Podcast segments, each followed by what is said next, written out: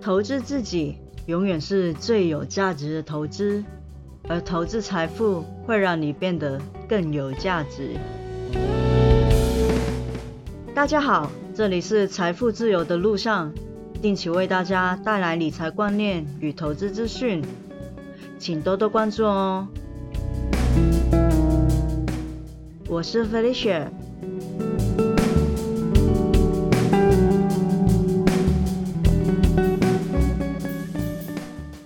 台股牛年的开盘还算不错啦，第一天就开红盘，呃，之后就有点在高档震荡的意味。不过我相信大部分在新年前有持股没有出清的朋友，应该也是赚了不少钱的。那如果有听我上一次的节目，你看到第一天开红盘的时候，应该不会急着就要进去买股票。如果你等拉回再买的话，相信也是赚了不少钱的。那就再一次恭喜大家发财了。之前有一集是说 ARK 基金的未来报告，那有一些朋友就问啊，到底 ARK 的 ETF 跟一般的 ETF 有什么的不一样？这就是一个被动型的 ETF 跟主动型的 ETF 的差别。其实大部分的 ETF 都是被动型的，通常都是根据一些指数来做编制的，比如说台湾五十、公司治理指数等等的。其实我们都可以从 ETF 本身公布的资料里面可以看得出来，它是根据哪一项的指数去编制的。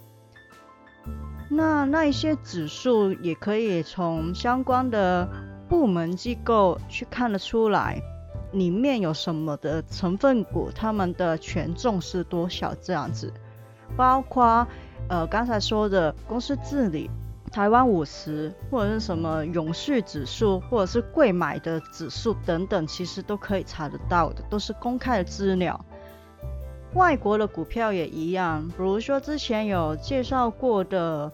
SKYY 它是科技类的指数，它追踪的就是 ISE Cloud Computing Index。搜寻一下这个指数，你也会看得出来它的那个成分股，它的那个权重是多少。所以通常我们会说 ETF，呃，你要做的功课就是要看一下它追踪的那个指数有什么的成分股。你真的看好那一些的成分股，你就可以买进。通常我们都会建议新手是买被动型的指数型的基金，就是越小的人为的干预越好，就是不要给他太多人为设定的条件，让他跟着大盘走，就是最好。它的好处是什么了？像台湾五十。就是反映着台湾前五十大的公司，他们的股价波动嘛，你可以得到的就是跟大盘的走势非常相近的报酬。但是你要比大盘的报酬好的话，被动型的指数型的基金比较不可能做得到这种事情，因为它本身就是要贴着大盘去走。简单来说，就是比较是复制大盘的报酬成效。那像呃有一些高股息的 ETF，他们就是加入一些条件去筛选出来的。比如说，呃我一定要殖利率要五趴或者是以上的股票，我才可以把它加进来。这一些条件就是比较多人为的因素加进去的。当然，加了一些人为的因素，一体两面，总是有好有坏。比如说高股息的 ETF，你就很难去期待它的股价会有所成长。所以基本上，我们高股息的 ETF 都是在它比较低档的时候买进。投资者他们会比较喜欢在 KD 黄金交叉的时候才买进高股息的 ETF。如果它一直在高档的话，就不买，或者是在它除息之后掉下来了再买高股息的 ETF。那刚才说的那一些都是被动型的 ETF，目前市场上的主流也是被动型的 ETF，但是 ARK 基金的 ETF 全部都是主动型的。其实老实说，在 ARK 这个基金成名之前，比较少人会说主动型的基金，为什么呢？刚才有说被动型的指数型基金，他们的追求的目标就是要跟大盘的报酬大致相同。那主动型的基金，他们追求的就是要比大盘还要好的回报。但是这里有一个重点，就是很看基金经纪人。本身的眼光，它的操作如何？很多时候我们都会看到有一些基金前一两年报酬都很好，但是今年那个报酬就可能变得很差，因为很多人为的因素会影响。毕竟是由人去操作，除了看那个人的眼光，他的技术技巧，人。不可避免的就是会有情绪，会有不理性的时候。怎样去把不理性的因子去排除，是一个很重要的事情。其次就是眼光。那有些朋友可能会问，诶，那巴菲特的公司不也是类似这样子吗？他也是投资很多不同的公司啊，人们买他的公司，其实就是要买他投资的东西啊。诶，其实你这样说，我也不能完全说你错，但是你要注意的是，伯克夏是一家公司，你投资的是一家公司，就算很多人抛售伯克夏公司的股票。也不会影响巴菲特他的投资，而 ARK 基金旗下的是 ETF，如果很多人抛售 ARK 旗下的 ETF 的话，他的资金就会缩小，就会迫使他要卖掉他手上的投资，这里是有差别的。那到底 R 基金的 ETF 好不好呢？简单来说啊，他所投资的都是一些比较颠覆性的、革命的东西。他是投资在未来的科技，他不是说今天一投资，明天就会实现的东西。在我个人看来，其实 Cathy Wood，也就是华人圈会开玩笑说他是木头姐，因为 Wood 就是木头嘛，或者是香港人会开玩笑说他是开妈。干妈的意思，反正呢，我觉得他其实也是一个价值投资的人。虽然他投资的东西跟巴菲特看起来是相差很多很多，因为像巴菲特，我们都知道他会投资可口可乐、麦当劳这一些比较传统的东西，他不太会投资科技类股，甚至伯克夏有投资 Apple，很多人都说应该是他的副手去投资，而不是。巴菲特老爷子自己来的，为什么呢？其实巴菲特他自己也有说，不要投资你不认识的股票。他很老实的说，他就是不认识科技股，所以巴菲特老爷子不投资科技股是很正常嘛，因为他就是不认识啊。那如果木头姐她认识科技股，为什么她不能投资呢？她也可以找到科技股里面的价值投资，对不对？而事实上，他真的做到了。令他一战成名的就是 Tesla。当初 Tesla 不被看好，股价也不怎么好。那时候，马斯克还想要把公司私有化。最后是木头姐让他回心转意，成为今天要飙上火箭的标股。因为这一战成名了，也让很多人发现，哎，原来木头姐眼光真的很不错。但是我觉得他最厉害的一点是，他可以坚持自己。你知道，有时候就就算你眼光很好，如果你不能坚持自己的话，你还是会很容易受到旁边很多的声音去影响你的决定。我觉得在投资上面，你要保留自己的意见，并且理性的看待，是很重要的事情。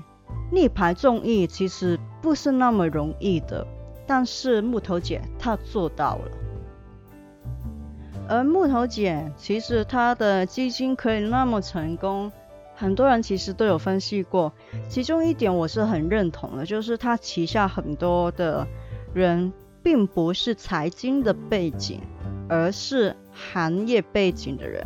比如说要不要投资 DNA 的公司好了，他会有前 DNA 公司的相关的人员在里面去分析、去研究。简单来说，就会有一个业内的人士去提供专业的意见，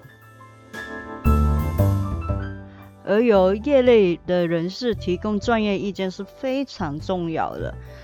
就像我们说台积电好了，其实我们也不是业内的人，我们收集再多的资料去研究它到底一个 IC 是怎么设计。台积电是怎样把那个矽晶圆打造成为客户要的那个晶片？我们再怎么努力，其实也挤不上一个真的在行内的人，他们所了解的东西。而木头姐她很聪明，就是会善用这些的人才去研究这些颠覆性的、革命性的科技的产业。投资者如果是有兴趣投资在这一块，但是他本身并不是业内人士的话，要投资也有一个门槛在。而 ARK 的基金其实很好的让一般的投资者更容易的去踏进这个领域，因为你要知道一个人的时间是有限的，任你怎样去研究，你的精力也是有限的。既然他都把他认为有内在价值。而现在股价比较低估的情况下，他买进了这些的股票，而且他也会公布出来。那这个时候，其实如果我们有兴趣投资的话，我们只需要做的就是看它 ETF 里面的股票，去研究一下这些公司是不是真的 OK。如果觉得 OK 的话，我们直接买它 ARK 的 ETF 就可以了。其实就会省掉很多时间去做功课。当然还是要做功课，但是至少比你在满满的股海里面挑到那一只股票简单多了。很多人可能会觉得 ARK 的 ETF 是短炒，就是期许它会一年内然后就翻个几倍。我觉得这个观念是错的。木头姐其实今年也有说，她不认为今年。的 ETF 的绩效可以像去年那样子有飞跃性的进步，这也是很合理。没有什么股票是几年一直一直这样子上升的。而回到当初，为什么我会说木头姐也是价值投资？价值投资它其实有一个核心，就是要找到被市场低估的股票。它是有价值的，但是市场给它的股价是不合理的。这一些的革命性的科技类公司，其实很多时候都是会被市场去忽略的，或者说是很多人会觉得它的未来不明朗。大家要知道，其实这种科技公司前期是会烧很多很多钱，不见得你上市之后就会生存下来。阿的基金就是很好的去排除了一些有可能胎死腹中的股票，最前期很可能会在市场上死掉的那一个风险，去选择一些已经熬过了最难熬的那一段时间用的股票，其实它那个风险就已经会降低。之后就是看它能不能持续的实现获利。所以他是很聪明的，但是目前 ARK 有一个问题，就是说它是一档 ETF。就正于我之前说，它跟波克夏有什么差别？就是波克夏是一家公司，就算股民抛售波克夏公司的股票，其实也不影响巴菲特的投资。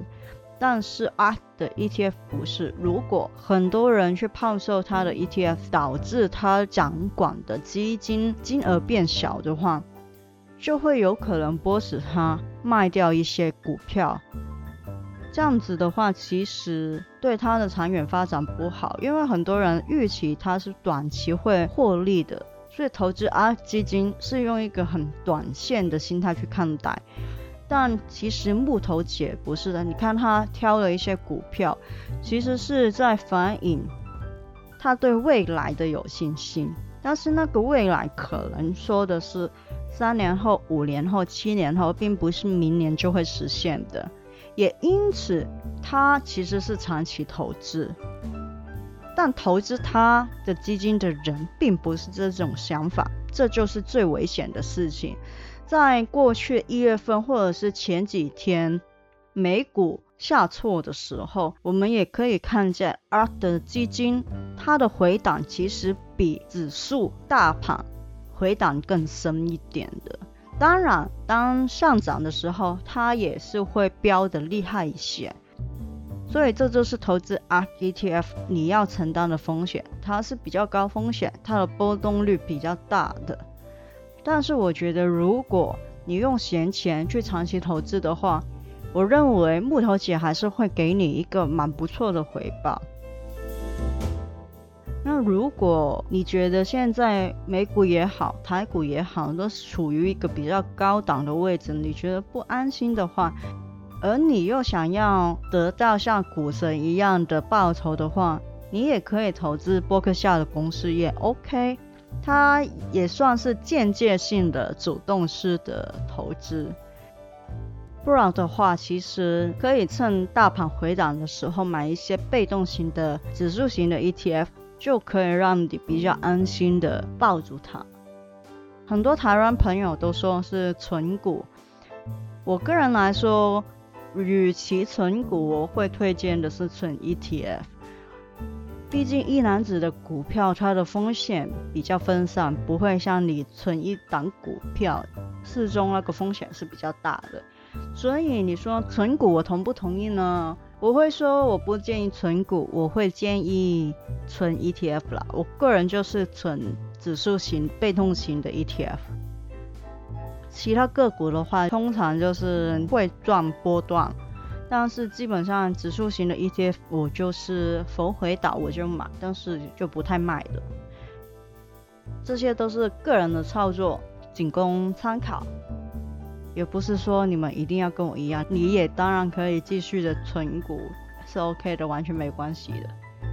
那之后我会更详细的去写一篇关于 R 旗下的基金的介绍，然后之后也会抽时间再录一集，是完整的介绍 R 旗下的资金它有什么特色的地方。那这一集就是先简介 R 基金跟其他的。ETF 有什么不一样的地方？希望大家听了之后会大概有一个概念，知道啊，主动型基金跟其他的 ETF 会有什么差别。今天的节目就到这里喽，谢谢大家。如果喜欢的话，记得订阅我的节目。我是 Felicia，下次见喽，拜拜。